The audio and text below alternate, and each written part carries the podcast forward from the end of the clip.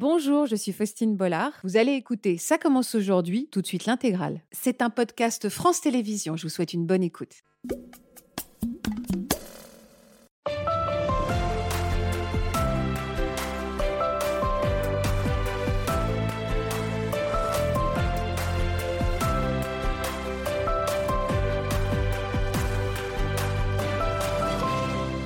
Bonjour à tous et merci de nous rejoindre sur France 2 pour un nouvel inédit de Ça commence aujourd'hui. Cet après-midi, nous allons découvrir deux histoires particulièrement marquantes. Sylvia et Pascal, la fille de Jean-Pierre, notre invité, ont été les premières victimes de deux prédateurs sexuels tristement célèbres pour leurs crimes, Alain Penin et Guy Georges. Elles n'étaient que des jeunes femmes lorsqu'elles ont été prises en chasse par ces criminels. Et si Sylvia est aujourd'hui parmi nous, d'autres, comme Pascal, n'ont pas survécu à la violence de ces hommes. C'est pour toutes ces victimes, pour Pascal, que nos invités prennent la parole cet après-midi et que nous allons donc honorer leur mémoire avec tout notre cœur. Bienvenue dans Ça commence aujourd'hui.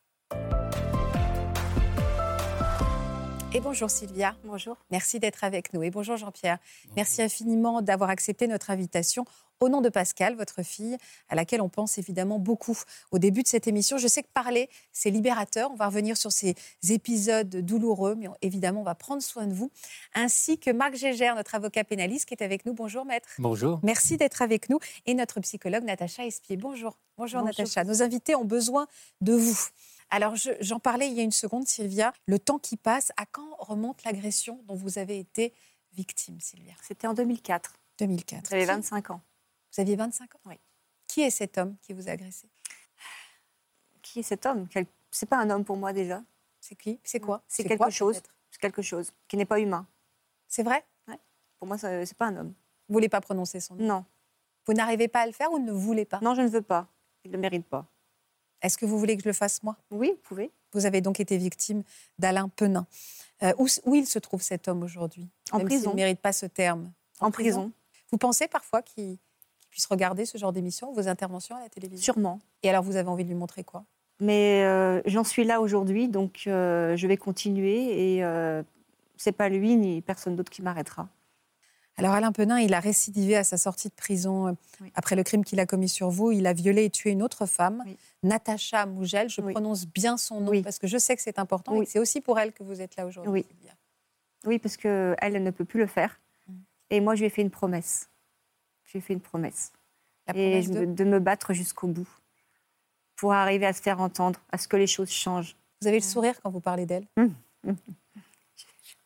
Et vous avez les larmes. Alors vous m'avez expliqué tout à l'heure que vous étiez euh, très émotif puisque vous êtes une jeune maman.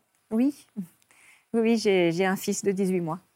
Ça a Oui. réveillé des choses en vous, la naissance Ah, de votre fille? Oui. Déjà, euh, quelque part, j'étais heureuse que ce soit un garçon.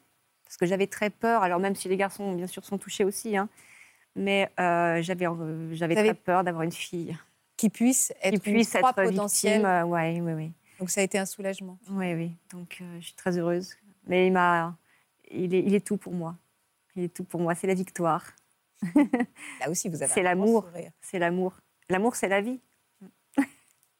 Alors, on va repartir, si vous voulez bien, 19 ans en arrière. Vous n'étiez qu'une toute jeune femme. Qu'est-ce que vous faisiez à l'époque dans la vie et quel genre de jeune femme vous étiez? Eh j'étais, euh, j'ai eu une enfance super heureuse. euh, j'ai des parents, euh, une vie épanouie. euh, j'étais danseuse professionnelle. Vous habitiez où? Euh, J'habitais à, j'étais en région parisienne à Sartrouville. D'accord. enfin, j'ai changé pas mal de fois hein, en, en région parisienne. Et euh, voilà, j'avais une vie euh, très, euh, très mouvementée. Je donnais des cours de danse.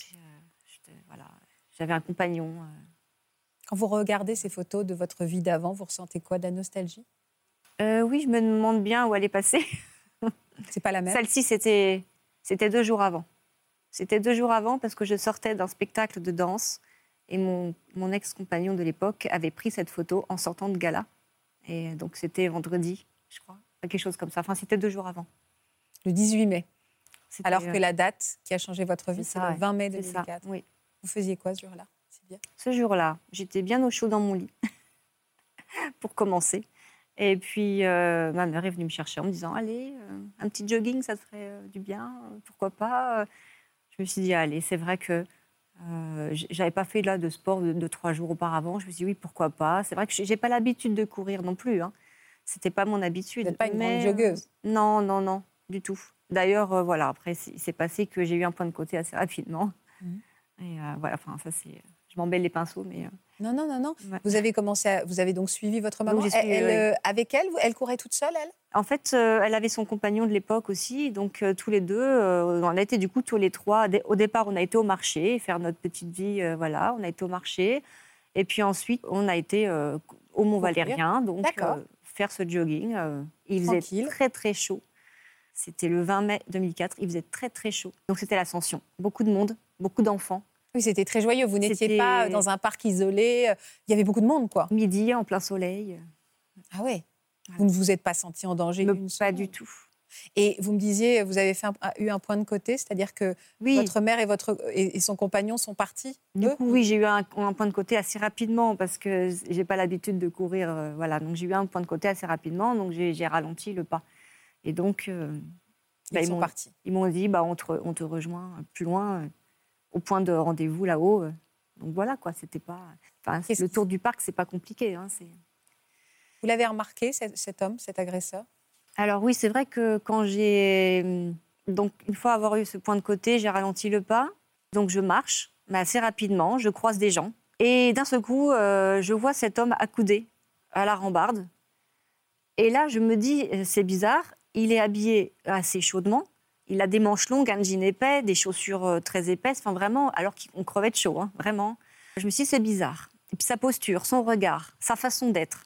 Je me suis dit, il y a un truc. Et dans ma tête, je me suis dit, ben non, il peut rien se passer, c'est pas possible. Au pire, j'aurais une remarque euh, graveleuse, quoi. Voilà. Donc je suis passée quand même en me disant que c'était pas possible, Vous étiez loin physiquement de lui? Oui, c'est ça, à quelques distance. mètres. quelques mètres. Et je l'ai vu au loin et je me suis dit, je vais faire, il faut que je fasse demi-tour, il faut que je fasse demi-tour. Et, et non, pourquoi faire demi-tour? C'était complètement absurde. Je suis passée quand même. C'est là qu'il s'en est pris à vous? C'est là qu'il s'en est pris à moi, mais une fois l'avoir dépassé, juste euh, de dos en fait. Il a attendu que je le dépasse. Et moi, j'attendais, quand je l'ai dépassé, je l'attendais. Je l'attendais au tournant. Je savais qu'il allait me faire une remarque. Pour moi, il allait me faire une remarque. Un truc, euh, bon, voilà. Bah ouais. Il a fait quoi? Bah, il m'a attrapé à la gorge, il m'a étranglé, il a mis le couteau sous la gorge. De- Devant tout le monde? Il n'y avait personne à ce moment-là. Personne devant, personne derrière moi. D'ailleurs, quand je suis arrivée, c'est ça qui m'a fait douter. Il a regardé à droite, il a regardé à gauche. Ça, je me suis dit, au moment où j'allais passer, je fais quand même, ça, c'est bizarre. Ouais, Qui regarde s'il y avait personne. Oui. Il vous a menacé avec son couteau pour Oui. vous emmener où? Bah, en fait, il a d'abord euh, essayé de m'étrangler, deux fois de suite. Euh, la première fois, j'ai crié, forcément tout de suite. Là, il a tout de suite serré plus fort, donc je pouvais plus, il n'y avait plus de son qui sortait. hein, euh, voilà. Il m'a dit, si tu cries, je te tue. Si tu cries, je te tue. Donc là, voilà. De toute façon, je ne pouvais plus crier. Donc la deuxième fois, il a serré tellement fort qu'il n'y avait plus un son qui sortait. Puis il m'a jeté dans le ravin. J'ai fait une chute de 25 mètres. Donc j'ai atterri 25 mètres plus bas. euh, Blessé? en bas. Plus que ça, oui. Il n'y a que le visage qui n'a pas été touché. Oui, Votre corps devait être extrêmement... Ouais, le corps complètement euh, arraché, euh, brûlé. euh, enfin. Mais, mais, mais lui, il est resté là-haut non, il est descendu pendant la chute? avec moi, mais il s'est servi de moi en, en tant que bouclier parce que du coup, il m'a jeté avec lui en fait. Il Oui, s'est servi de moi en- pour descendre, Oui, pour, pour, pour, euh, pour le protéger. pour le protéger. Puis il avait tout ce qu'il fallait pour euh, pour pas se faire mal lui, donc euh, il Vous- risquait rien. Vous avez perdu connaissance? Ah bah en bas, oui. Il a fallu un temps avant que je comprenne euh, ce qui m'arrive. Il s'est attaqué à vous euh, dès votre arrivée en bas? Ah, tout de suite, oui, oui. Une fois avoir repris euh, connaissance, je me rappelle avoir voulu grimper. C'est flou, mais je sais que c'est là. J'ai voulu grimper, il m'a attrapé par les pieds. Et J'ai arraché euh, tous les ongles comme ça. Parce que j'ai voulu grimper et lui, il me tirait par les pieds. Donc, euh, voilà. Ça, c'est un souvenir. euh, Effroyable. voilà. Et après, il m'a enlevé les chaussures pour que je sois sûre de ne pas m'échapper. Parce que forcément, c'était c'était la forêt, donc euh, Les cailloux. des arbres, des cailloux, des ronces, euh, des orties, enfin tout ce qu'on veut. quoi. Il n'y avait pas de téléphone en plus il y a, il y a 25 Mais j'avais mon téléphone. Ah, vous aviez un téléphone Et j'avais aussi euh, un talkie-walkie. Parce que avec euh, ma mère on- et mon frère, à ce moment-là, on était très euh, talkie-walkie, euh, etc. Puis on s'est dit, tiens, on va faire à la balade, on va, on va, on va les prendre comme ça pour les essayer, c'est sympa. Donc j'avais mon talkie-walkie d'un côté, le téléphone de l'autre. Vous avez évidemment pas pu les saisir? Alors du coup, c'est le téléphone, il a fini écrasé par son pied et le, télé, et le talkie aussi. Dès qu'il a vu que j'avais un téléphone, il les a écrasés. Mm. Donc là, je me suis dit, bon ben voilà, Me voilà désarmé. ça y est, c'est le début de la fin. Pour moi, c'était ça. hein. C'était bon, bah, comment je vais faire pour faire durer dans le temps? Comment je vais faire pour supporter les douleurs? Comment je vais faire? Je, je pensais à tout ça, en fait. Ma mère qui m'appelait, je, je- je l'ai entendu m'appeler. Ah, vous l'avez Je entendu. l'ai entendu m'appeler. Vous allez rester combien de temps dans ce, dans ce ravin? À peu près deux heures, peut-être plus. Et qu'est-ce qui vous a fait subir? Il vous a violé? Ah bah oui, pendant deux heures. Vous êtes courageuse. hein? C'est pas du courage. c'est euh, C'est quoi? c'est de la volonté. Parce que je veux que ça change. Vous dites que vous avez entendu votre, Oui. votre, votre mère Oui. Au bout de combien de temps Vous savez pas, ça doit être un... Alors la notion du temps, je l'ai, je, je l'ai pas là. Mais je sais que je l'ai entendu à un moment donné. Et j'ai pas entendu qu'elle, j'ai entendu des enfants jouer au tennis. Ça, c'est, c'était pas loin. Et j'ai entendu plein de gens passer en haut. Enfin, et j'avais juste envie de dire, mais je suis là, je suis là, venez me chercher quoi. Mais je pouvais pas crier parce que il avait déjà étalé son couteau, son tournevis. euh, donc euh, il avait tout allé devant pour que je sois bien sûre de ne pas bouger. Devant, Pour vous montrer, devant, mm, devant moi. pour bien Et là, j'ai, et là, compris votre- que c'était pas du tout, euh, c'était pas juste l'acte qui le, qui le, sat- enfin, qui pourrait le satisfaire. Quoi. Je savais qu'il y avait plus, qu'il voulait, qu'il avait cette envie de, de tuer. Et ça, je l'ai senti tout de suite. Donc, euh, j'ai pas, j'ai pas crié. J'ai- je me suis dit, il faut que je fasse durer dans le temps. Il faut que je trouve une solution. Je vais pas finir comme ça. Qu'est-ce que vous avez tenté alors Euh, je sais que je tremblais énormément, que j'avais forcément j'avais très mal, je tremblais beaucoup, comme là d'ailleurs un peu. Et donc euh, il a fallu que je contrôle ça pour lui montrer que j'avais pas peur. Essayer de, jouer un pas un rôle, mais essayer de lui parler en fait, de communiquer avec lui. Euh, alors j'ai pas joué le rôle d'une psy ni le, ni le rôle d'une copine, non. J'ai simplement je lui ai dit mais pourquoi tu réagis comme ça, pourquoi tu fais ça alors que tu aurais peut-être plus simplement me demandé à m'inviter à boire un café, je t'aurais peut-être dit oui. Enfin, je lui ai parlé comme ça, en fait. C'est euh, bizarre, hein, je ne sais pas d'où c'est venu, mais... Il vous répondait? Et il me répondait oui. Il dit, mais de toute façon, tu m'aurais jamais dit oui. Je dis, t'en sais rien. Pourquoi t'as pas essayé? Pourquoi tu agresses? Voilà, c'est ce que j'ai fait. Et ça a duré deux heures comme ça, à essayer de lui parler, de le raisonner. De, de vous humaniser aussi, Oui, c'est ça, oui. Non, de le raisonner, non, pas vraiment, mais de le, oui, plutôt de le... de réveiller sa conscience. Oui, c'est ça, plus ça, oui. Il vous parlait, dans, il était dans quel état, lui? Il était dans son, dans son délire, mais je sais qu'à un moment donné, il y a eu son, son regard a changé. Donc il s'est peut-être dit, bon, au final, c'est vrai qu'elle est peut-être sincère. Il y a eu quelque chose qui a changé dans son regard. Et, et c'est là où je me suis dit, bon, ben, vas-y, fonce comme ça. Alors, ça dire quoi durer dans le temps, au maximum, euh, essaie de t'en sortir comme ça. Donc vous avez fini par lui faire croire qu'il aurait vraiment pu se passer Oui. quelque chose? Ouais, jusqu'au bout. Je ne pouvais pas lutter contre lui. Il faisait 1m, il faisait 1m20, 1m20, 1m90, je crois, et 120 kilos, quelque chose comme ça. Enfin, bon. Je ne pouvais pas lutter contre ça. C'était une armoire à glace. Donc, euh, je savais qu'il n'y avait que ma tête que je pouvais faire fonctionner à ce moment-là. Voilà. Vous aviez mal? Ah. Ah oui, mon- tout mon corps était euh, oh là là, brûlé, arraché. euh. Il y a que, je vous dis, il n'y a que le visage qui n'a pas été touché. Et au bout de Donc, deux euh, heures, alors, il s'est passé quoi? Au bout de deux heures, euh, il a, f- je lui ai fini par lui, vraiment lui, lui faire croire euh, que je voulais bien aller en Normandie avec lui. Parce que, je- encore un coup, je lui ai dit, mais tu sais qu'il y a des gens seuls aussi, euh, j'ai pas de famille, euh, etc. Pour pas qu'ils s'en prennent aussi à ma famille, j'avais peur de ça. Comme il y avait ma mère là-haut avec son compagnon. de Que vous entendiez Voilà.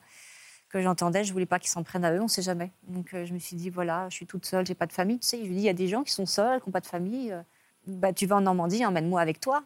Moi, j'aimerais bien en Normandie, moi, ça me, je- ça me sortirait. Enfin, je ne sais plus exactement ce que j'ai dit, mais c'est ça, en fait. C'est incroyable, hein, cette, cette présence. Et euh, il m'a il m'a dit, bah, il, a, il a été choqué un peu, mais pourquoi pas, quoi. Au final, et au bout de deux heures, c'est ce qui s'est passé. Il a dit, OK, on y va.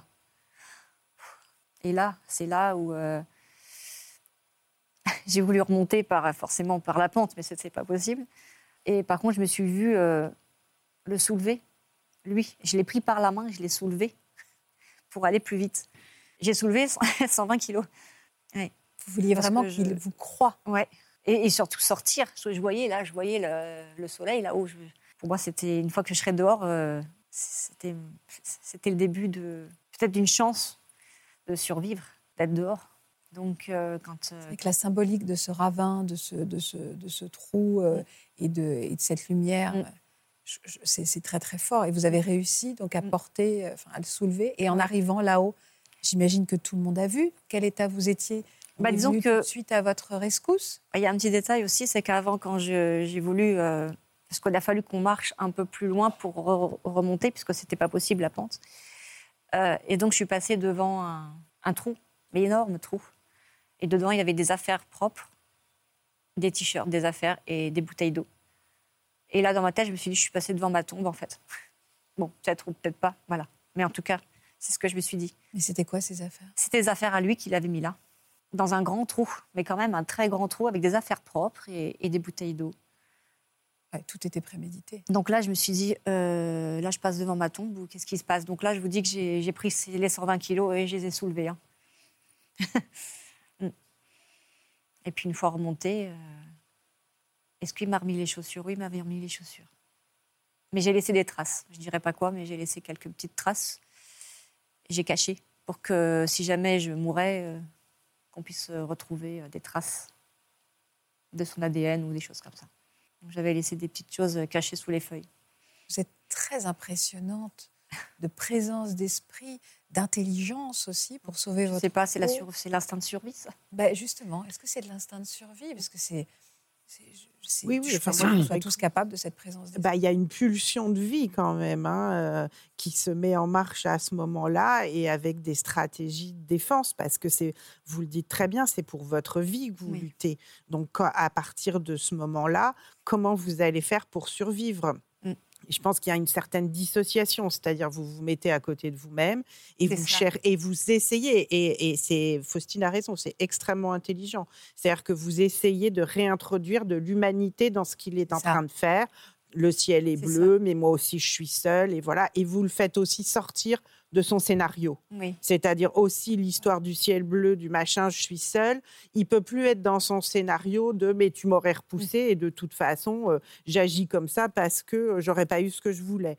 Et donc je pense que c'est très très intelligent de pouvoir le faire sortir à ce moment-là. Ouais. Et euh, ah oui, c'est, enfin, j'allais être un peu familière et dire que vous êtes totalement bluffante là. hein, Oui, c'est pour ça que je dis que vous êtes très impressionnante. ah oui. D'accord, Marc Euh, en fait, vous, vous avez complètement perturbé son raisonnement parce Oui, que euh, quand il vous prend, vous êtes un objet. Oui. Vous êtes un objet de désir, un Oui. objet dont il a besoin pour satisfaire toutes ses pulsions, y compris ses pulsions mortifères. Oui. Et en fait, en lui parlant et en introduisant un dialogue avec Mm. lui, vous vous êtes humanisé, comme le disait Natacha, Mm. et finalement, vous avez totalement perturbé ce qui devait être son raisonnement. Et ça, c'est vraiment quelque chose à savoir. Alors, si tant est qu'on ait la possibilité de le faire, quand vous êtes agressé, si vous arrivez à instaurer un dialogue avec votre agresseur, souvent, ça perturbe totalement ce qu'il avait préalablement prévu. Ça peut enrayer le schéma Complètement. infernal. Complètement. Je me rappelle même, pardon, je me rappelle même lui avoir dit qu'il avait des beaux yeux. Vous voyez? Ça, je m'en souviens maintenant. Oui, ben voilà, complimenter quelqu'un qui est en train de vous violer, qui est en train de vous C'est agresser, incroyable. vous imaginez que dans sa tête à lui, il y a quelque chose qui, Mm. qui, qui dérange. Quoi. Oui, je- je- c'est là où je vous trouve extrêmement euh, forte, puissante et impressionnante, vraiment impressionnante. Il n'a pas tout pris à ce moment-là, il n'a pas tout pris. Pas tout pris, mais c'est vrai que ce rôle, après, j'ai eu du mal à m'en défaire aussi. hein. Comment ça? Bah, disons que j'étais une autre personne. Il a fallu que je me mette à, à côté de moi, et c'est tout à fait ça. Sur Après- le moment, Oui, sur le moment. Et après, pour euh, rejoindre les deux, c'était compliqué. compliqué. Juste parce que j'ai pas bien compris, quand vous êtes arrivé en Haute-Seravin après l'avoir traîné, Mm. Vous avez dû croiser. Qu'est-ce qui- Vous alliez donc vers sa voiture pour partir en Normandie Est-ce que vous étiez. Alors, je lui avais dit que je voulais passer aux toilettes avant, parce que forcément, j'étais complètement en sang. Et euh, je lui avais dit, euh, je peux pas partir comme ça, sur ce ton-là. Je peux pas partir comme ça, euh, tu vois, euh, faut que je me lave quand même. Et il m'a dit, bah oui, oui. Donc, on est allé aux toilettes. Et alors, vous avez croisé des gens? Et j'ai croisé plein de gens. Et ils vous menaçaient derrière? C'est-à-dire comment ils vous Alors en fait, il, m'a, il me tenait par la taille, avec le couteau sur le côté, hein, bien caché, mais il me tenait euh, comme ça, hein, pour que- Comme un couple comme un couple. Et du coup, moi, euh, je le tenais aussi. Je l'ai pris par la taille.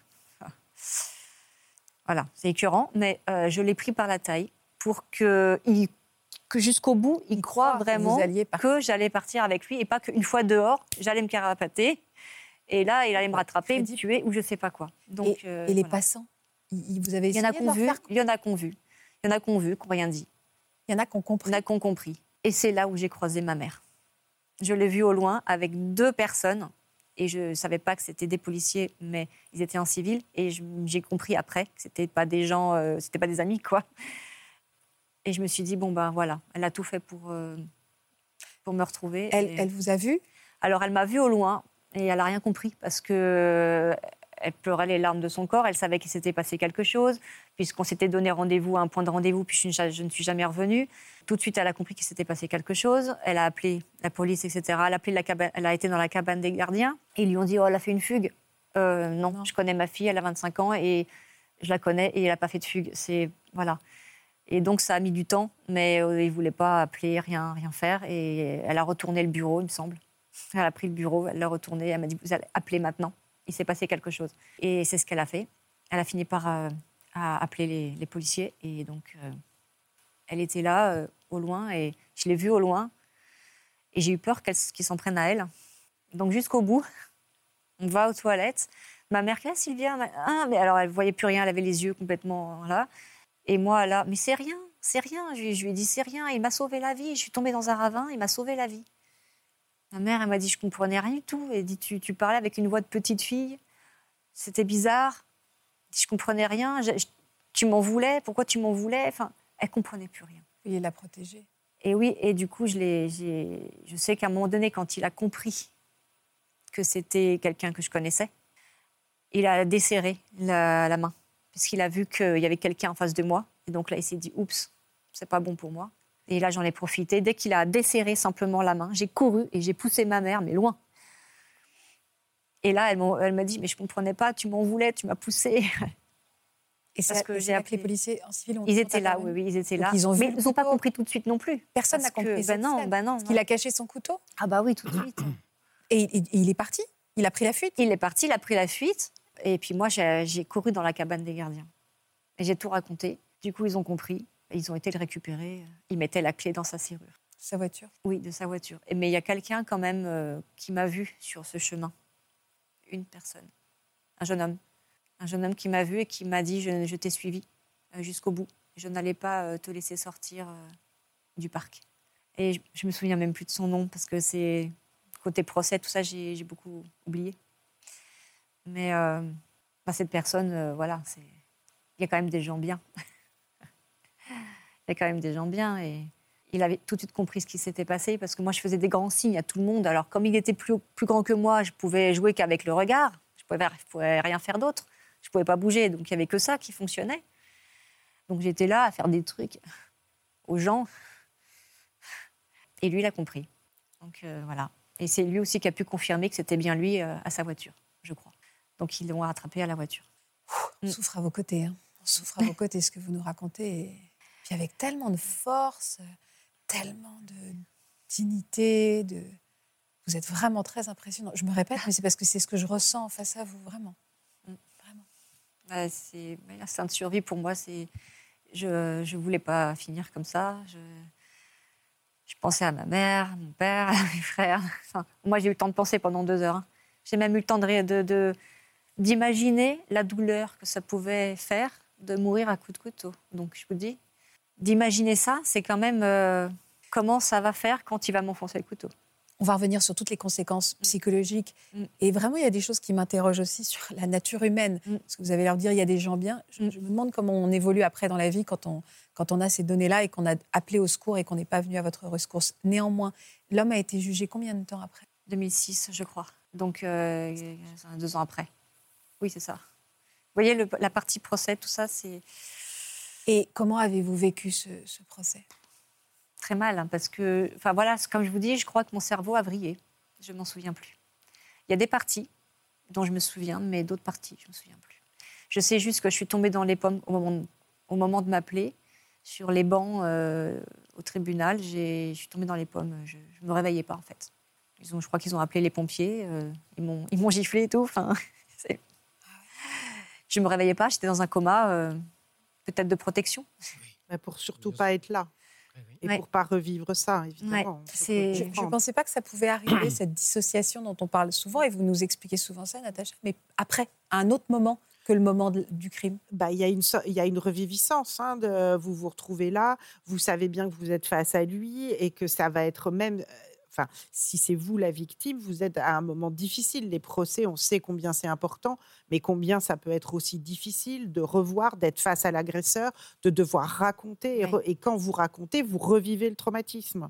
Donc forcément, oui, il y a un moment où on, a envie à nouveau de se dissocier. Et là, c'est très bouleversant parce que clairement, vous ne voulez pas être là et vous n'êtes plus là. Et votre corps l'exprime. Oui, tout à fait. Voilà, c'est ça. Moi, je voulais, mon esprit ne voulait pas. Non.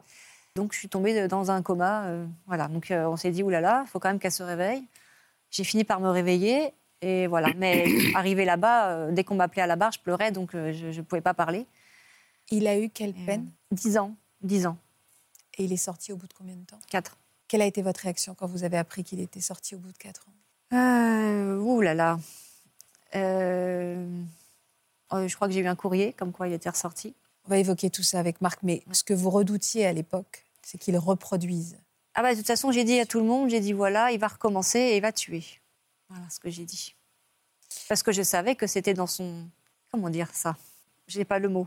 Son schéma Son schéma, c'est ça. Sa raison d'être, finalement, pour lui. Son schéma, oui, Et c'est ce que vous avez redouté et est arrivé. C'était le soir du 5 septembre 2010, moins d'un an après sa sortie de prison. Cet homme a donc agressé et tué une autre joggeuse. Elle s'appelait Natacha Mougel. On va regarder un, extrait du journal télévisé de l'époque.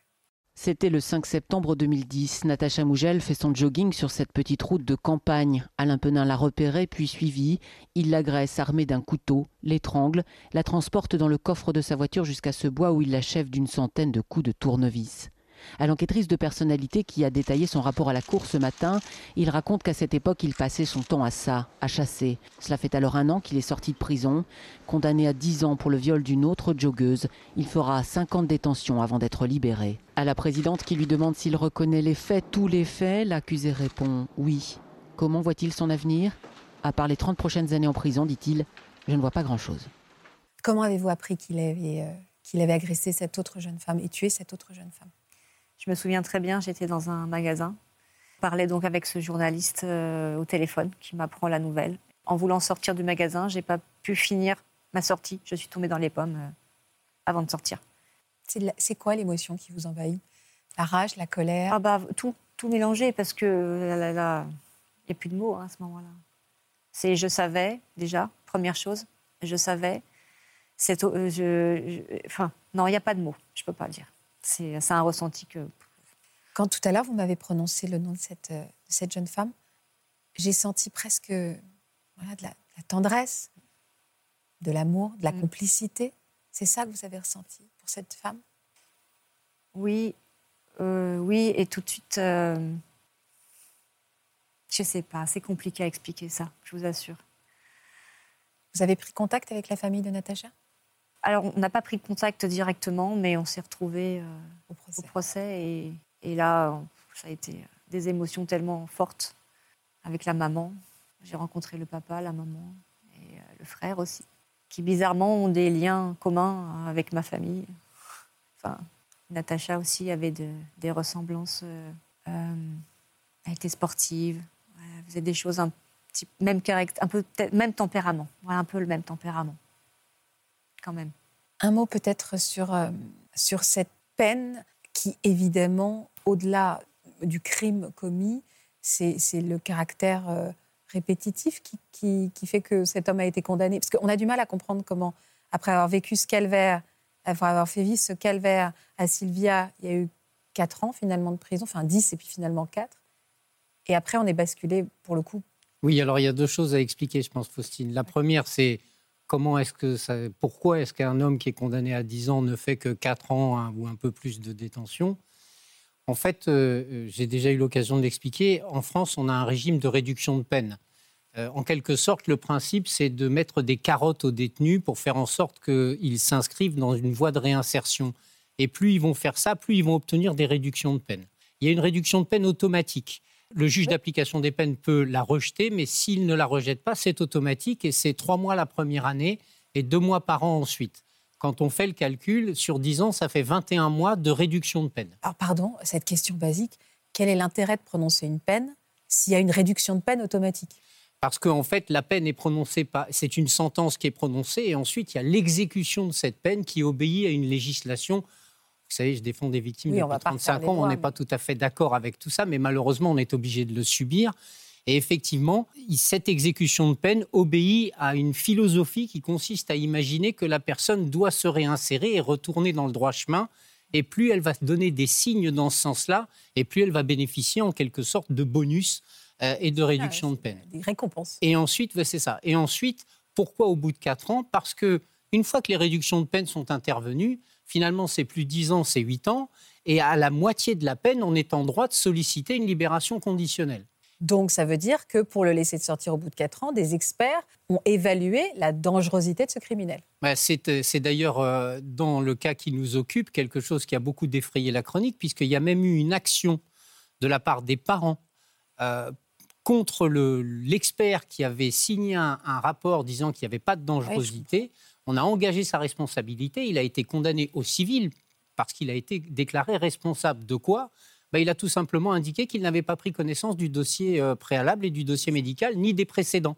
C'est ça. Donc effectivement, et c'est à partir de là que parents de cette et avec l'aide d'autres gens dont on va parler dans un moment, parce que M. Escarfaille fait partie de ceux qui ont beaucoup œuvré pour faire modifier la législation en cette matière, on a obtenu un certain nombre de garanties. Elles ne sont pas satisfaisantes certainement, pas suffisantes, mais il y a maintenant un certain nombre de garanties, notamment quant à euh, l'expertise d'absence de, dangerosité en vue d'une libération conditionnelle. Aujourd'hui, cet homme a pris donc perpétuité avec 22 ans de sûreté. Oui, ça c'est parce qu'il est en état de récidive.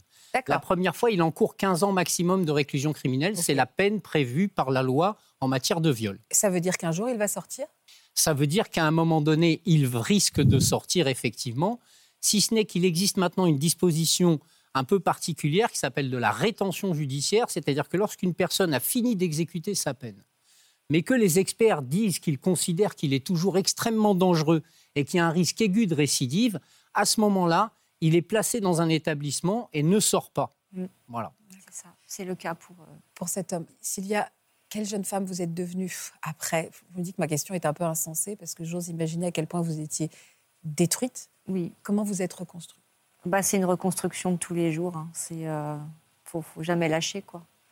C'est. euh, C'est-à-dire qu'aujourd'hui, vous vous sentez encore toujours. funambule? toujours, en, en- toujours, on est toujours en, en reconstruction. ouais. Vous vous sentez toute votre vie, vous serez en, en convalescence de ce, de ce drame infini que vous Alors après, on se considère plus comme victime à vie, non ça, voilà. Heureusement qu'on fait du chemin. Mais, euh, mais je pense que si on n'est pas vigilant, euh, oui, ça peut vite. euh, Il y a des petites choses qui peuvent interférer dans la vie, quoi, de, de tous les jours, comme simplement euh, faire sa vie avec quelqu'un, par exemple. Euh, là, on faire confiance en un faire confiance en quelqu'un, etc. C'est euh, ou alors on fait confiance, c'est pas les, les bonnes personnes. Enfin, c'est ça aussi qui peut modifier, qui peuvent être modifiés. Donc, euh, faut faire attention à, à tout ça. Donc, Et le fait je- que personne ne vous ait aidé ce jour-là, ça a eu des conséquences dramatiques dans votre rapport au monde aussi? Pas tant que ça, non, parce que pff, la nature humaine, euh, c'est compliqué, c'est complexe. Mais euh, non, parce qu'il y a aussi des gens bien. Donc, euh, Comme cet homme dont vous nous avez comme, parlé. comme lui, comme, puis comme d'autres, il y a des gens bien. Vous êtes toujours aujourd'hui très... Il y a des choses que vous ne faites pas ou est-ce que vous, êtes toujours un peu en, en tension quand vous vous promenez dehors, quand vous voyez un homme accoudé à, une rambarde? Alors, la chose qui me, bloque souvent, c'est euh, le fait de passer devant quelqu'un et que je, ne le sente pas.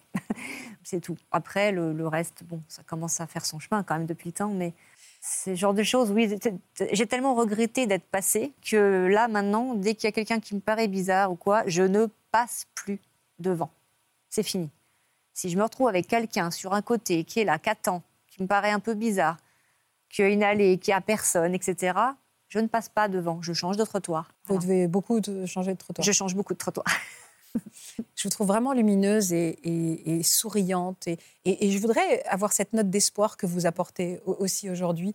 C'est-à-dire, euh, Sylvia dit, on n'est pas une victime à vie. Non, c'est vrai, on est une victime à ce moment-là. Et après, ce que vous décrivez, alors je sais qu'on utilise ce terme euh, partout et, plus ou moins bien, mais c'est le terme de résilience. Et, la résilience, c'est un travail de toute la vie.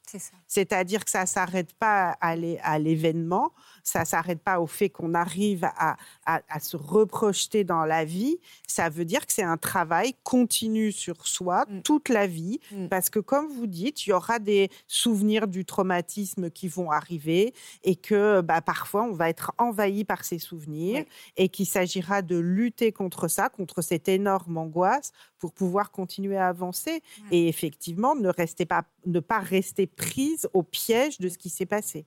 Mais c'est un travail de toute une vie. C'est ça. Je continue toujours. Avec des hauts, des bas. Enfin, je veux dire, ça ne veut pas dire que toute la vie est aussi difficile. Non, non, non. C'est pas ce que je dis. Hein. D'ailleurs, euh, vous avez raison, Faustine, vous êtes extrêmement lumineuse, vous venez d'avoir un enfant. Oui, non, mais voilà. C'est devenu un moteur. Oh, voilà. C'est mon trésor. C'est devenu votre moteur, en quelque sorte. Je, présente ce livre dans lequel vous êtes euh, confié, si vous voulez euh, en savoir plus sur cette histoire. C'est aussi un hommage à Natacha également. Mm. vous n'avez pas pleuré, Sylvia? Non. Alors? Merci. Jean-Pierre, j'imagine à quel point ce, récit vous bouleverse. Votre fille Pascal n'était aussi qu'une jeune femme. Elle avait 19 ans lorsqu'elle a été victime d'un des violeurs et tueurs en série les plus dangereux de France. Qui est cet homme qui lui a ôté la vie, Jean-Pierre? Oui, euh, ça s'est passé en janvier.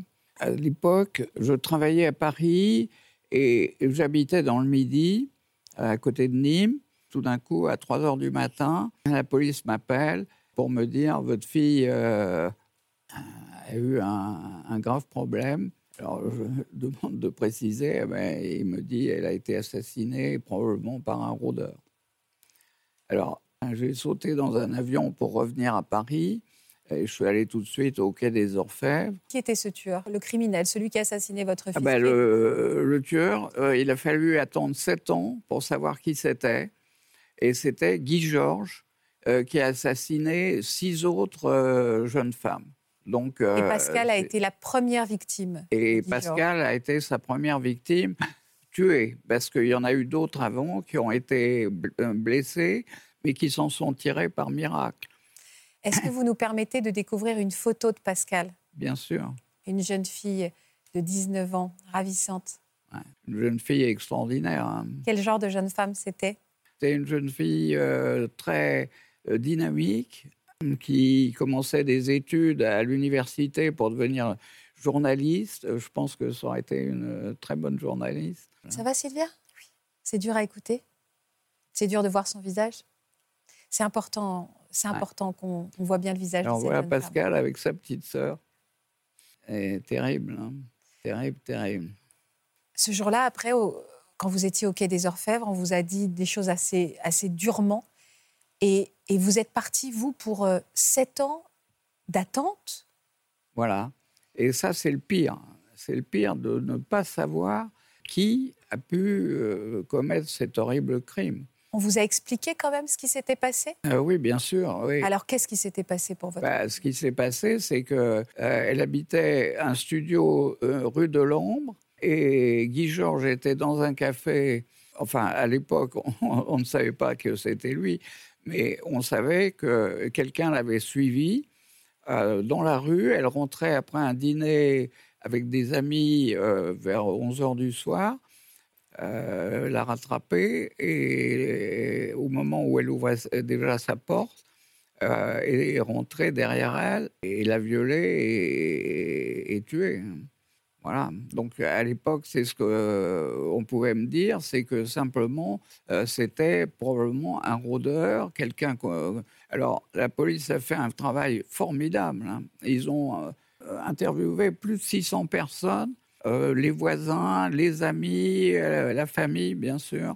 et la police a fait vraiment le maximum, mais l'inspecteur qui s'occupait de son cas m'a dit écoutez, euh, c'est très difficile, on n'a aucune piste euh, au bout de quelques mois, mais on le retrouvera s'il récidive. C'est terrible parce que vous attendez. on ne peut pas attendre. Six fois. notre crime, mais vous vouliez. Euh, et alors, finalement, il a été identifié grâce au dernier, enfin à trois des crimes suivants, pas, pas immédiat, mais après. Et puis, si on avait eu ce fameux fichier des empreintes génétiques pour lesquels euh, je me suis battu après avec mon association, on, on aurait pu éviter les trois derniers crimes. Alors, on, va, on a des images de, de l'époque qui datent de 98, justement, où il a été arrêté, cet homme. Voici Guy Georges, 35 ans, antillais de parents inconnus. Condamné de nombreuses fois pour vol, viol, agression, RMiste et SDF depuis sa dernière sortie de prison. Pour le juge Thiel et la brigade criminelle, c'est le tueur en série présumé de plusieurs jeunes femmes entre 94 et 97 à Paris. C'est en épluchant les dossiers d'agression sexuelle qu'ils ont pu faire comparer son empreinte génétique trouvée dans une autre affaire avec celle du tueur. Et l'ADN l'accuse formellement. La traque a été lancée hier en secret dans Paris. L'homme a été toutefois repéré à la sortie de ce métro et arrêté en douceur dans ce magasin. Qui vous a prévenu? De quelle manière la police a réussi à faire le lien Et qui vous a prévenu qu'on avait retrouvé le meurtrier de Pascal? Alors, en fait, euh, Guy Georges s'est fait arrêter pour d'autres crimes. Et puis, euh, c'est un, un vrai miracle, parce qu'il n'y avait aucune preuve pour Pascal. Euh, il n'y avait pas d'empreinte ni digitale, ni génétique. Et quand il a été arrêté, il a tout de suite été interviewé, enfin interrogé Écoutez, plutôt, interrogé. par un policier. Et là, il a commencé à dire Ah ben, mon premier crime, c'était rue de l'Ombre. Alors, euh, incroyable. Il a donné des, éta- des détails euh, que seul l'assassin pouvait connaître euh, sur la scène de crime. Donc, ça, ça a été le début, je pense, euh, d'un processus où, après, il y a eu les empreintes génétiques qui font qu'à la fin, il était obligé d'avouer. Vous avez passé dix ans, Jean-Pierre, sans savoir qui avait tué votre fille. Euh, Huit ans. Comment vous avez vécu, vous, son père Bah, je veux dire que pendant les sept sept ans, j'ai mis la tête dans le sable, hein, comme, euh, comme une autruche, euh, en essayant de survivre, mais complètement, je dirais, ruiné quand même, euh, physiquement. Et puis finalement, c'est le procès et l'arrestation surtout, et le procès qui m'ont permis de ressortir de cet état. J'ai fondé une association à ce moment-là qui s'appelle l'APAX, l'Association pour la protection contre les agressions et crimes sexuels, où d'autres parents, bien sûr, notamment Liliane Rocher, dont la fille était la seconde victime de Guy Georges, et aussi les Benadi, hein, sont venus et on a essayé de faire en sorte que la justice soit plus efficace. Le problème, c'est qu'aujourd'hui, euh, on a fait passer des lois qui sont absolument pas appliquées. Juste une chose sur l'aspect psychologique de on ne peut pas avancer dans aucune étape du deuil. On sait qu'on n'aime pas cette expression-là, mais pendant sept ans, on ne peut pas avancer si on ne sait pas ce Non, qui s'est passé ou qui a commis ce crime. C'est très compliqué parce qu'on on a vraiment l'idée, quand on est dans un, un processus de deuil, on a vraiment dans l'idée qu'il faut savoir. Et là, vu les circonstances, vu ce qui s'est passé, vu ce que vous saviez, c'était complètement insupportable, effectivement, euh, de ne pas pouvoir dire, mais voilà, c'est lui, voilà ce qui s'est passé. Et vous dites aussi quelque chose d'extrêmement important et qu'on a tendance à oublier. Vous avez dit, j'ai été ruinée physiquement. Et ça, on a beaucoup tendance à oublier que dans le deuil, le corps, il y a, le psy- il y a la tête, hein, la psychologie, le cœur qui souffre, mais euh, le cœur souffre d'ailleurs dans- physiquement et psychologiquement parce que le corps est en souffrance. Et ça, on l'oublie beaucoup parce qu'il y a des pathologies du corps qui se développent à ce moment-là. Et je crois qu'il faut être vraiment très attentif à ça. Avant de revenir sur, le- sur le verdict, qu'est-ce que vous avez ressenti quand vous êtes retrouvé face au meurtrier de votre fille pour la première fois? Quelle impression vous a-t-il donné Alors, en fait, euh, pour moi, Guy Georges, pendant tout le procès, était un espèce de clown. Un clown, euh, comme on voit au cinéma dans je ne sais plus quel film, euh, un clown euh, meurtrier. Oui, Le Joker. Le Joker. Et il jouait complètement euh, avec, euh, en souriant. Et à la fin, il a dit euh, Je ne sais pas pourquoi je souris. Et C'était incroyable. C'est-à-dire que c'est quelqu'un, que- comme le disait très justement notre ami, c'est quelqu'un qui a un, un contexte euh, dans la tête complètement différent, aucune émotion, aucune euh, empathie pour les victimes. Euh, Euh, donc, Bah, oui, oui. Alors, je, je sais que les experts ont eu beaucoup de mal avec Guy Georges hein, à dire, voilà, Marc le sait bien, à dire vraiment, à donner un avis, etc. Il a été communément admis que c'était un psychopathe, un pervers narcissique. Effectivement, vous avez tout à fait raison. Il y a aucun, bon, évidemment, aucun respect de la loi, mais aucune empathie. Il n'a pas de remords parce qu'il n'y a pas d'empathie. Et même son attitude au procès où il nie finalement après avoir avoué, il est dans la toute-puissance. C'est aussi une façon de maîtriser les, les choses. Au fond, bah, je vous ai dit, mais je dis plus. Enfin, Ouais. et, et c'est ça aussi. dans- Il y a, il y a l'aspect sexuel, mais il y a l'aspect toute-puissance, de pouvoir. Marc? Oui, en fait, c'est un personnage. euh, En fait, quand vous faites un procès avec une personnalité comme celle-là, vous parliez d'un clown, mais il est en représentation. Ah oui. C'est son moment.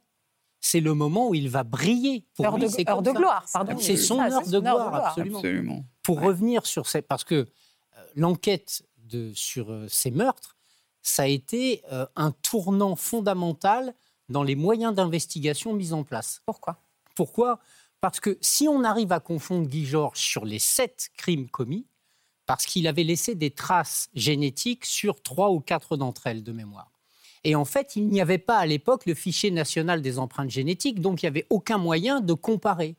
Mais c'était sans compter l'opiniâtreté d'un magistrat à qui je rends hommage, qui est le juge Thiel, qui est un magistrat extraordinaire qui a pris sa retraite depuis, mais qui a interrogé tous les laboratoires de France et de Navarre, privés ou publics, en leur disant est-ce que vous avez la trace de cette trace ADN, est-ce qu'elle correspond pour vous à quelqu'un? Et c'est comme ça qu'on a trouvé l'identité Ah de. Guy Georges. Et c'est grâce à ça et au travail, j'allais dire, sans relâche de, de, de l'association de M. Escarfaille, que le fichier national des empreintes génétiques Existe. a été créé en 1998. D'accord. Et à partir de là, eh bien, on a Tout a complètement modifié la manière, les manières d'investigation et on a pu enfin, souvent, mettre la main sur des criminels qui seraient passés à travers les mailles du filet. Alors, deux remarques.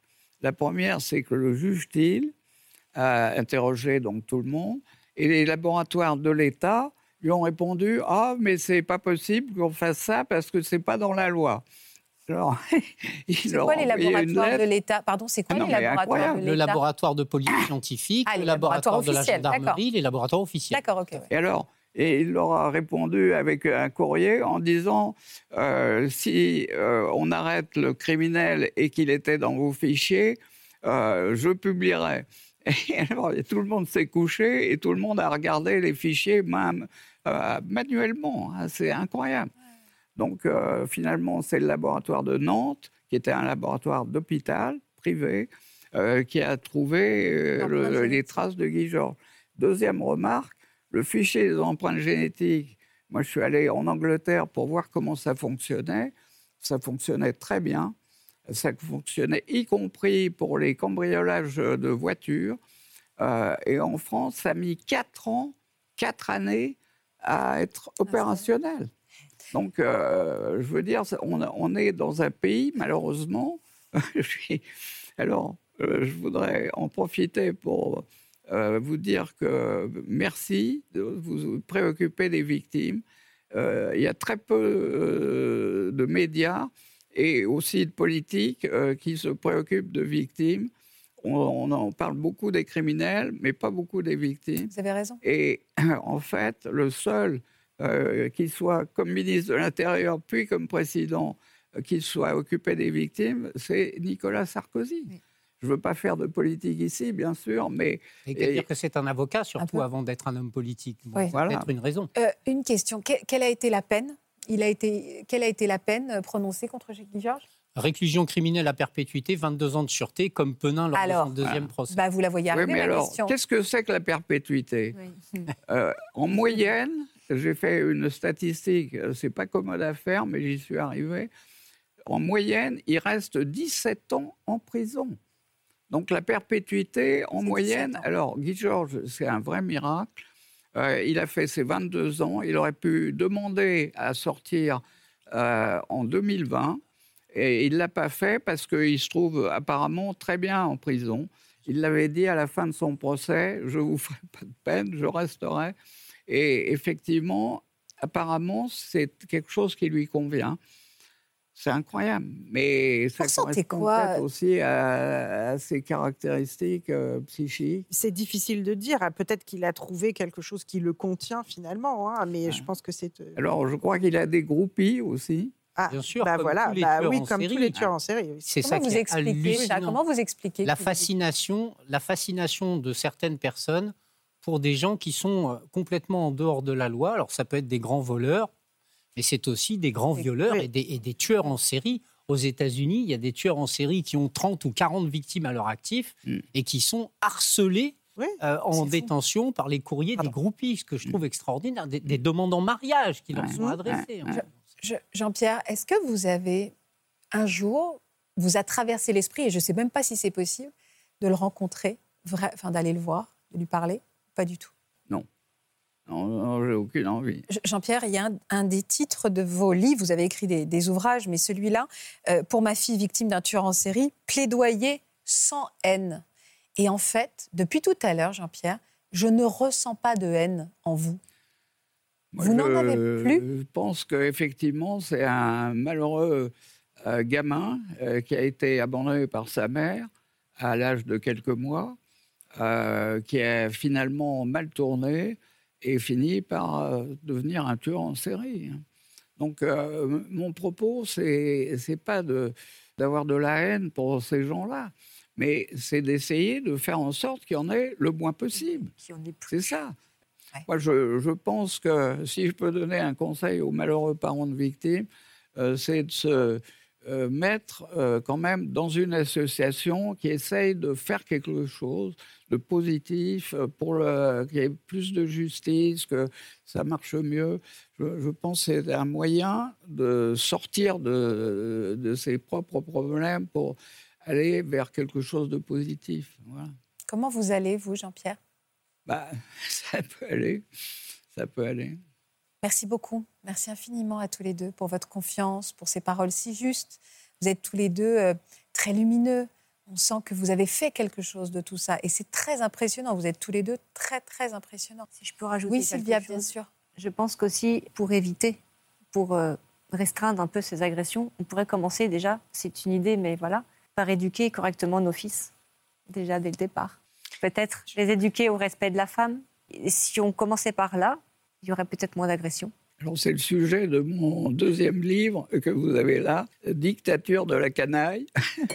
Je pense effectivement fondamental euh, de mieux éduquer nos jeunes, Eh oui. qui soient partie prenante aussi dans un processus euh, qui les conduise à être euh, actifs du bon côté et pas seulement pour aller brûler euh, des écoles. Merci beaucoup. Merci infiniment à tous les quatre. Merci à vous. Merci. Euh, Je peux venir vous embrasser Oui. J'ai envie. Merci. Je vous embrasse très fort. Passez une belle après-midi sur France 2. Voilà, j'espère que ce podcast de Ça commence aujourd'hui vous a plu. Si c'est le cas, n'hésitez pas à vous abonner. Vous pouvez également retrouver l'intégralité de nos émissions sur France.tv.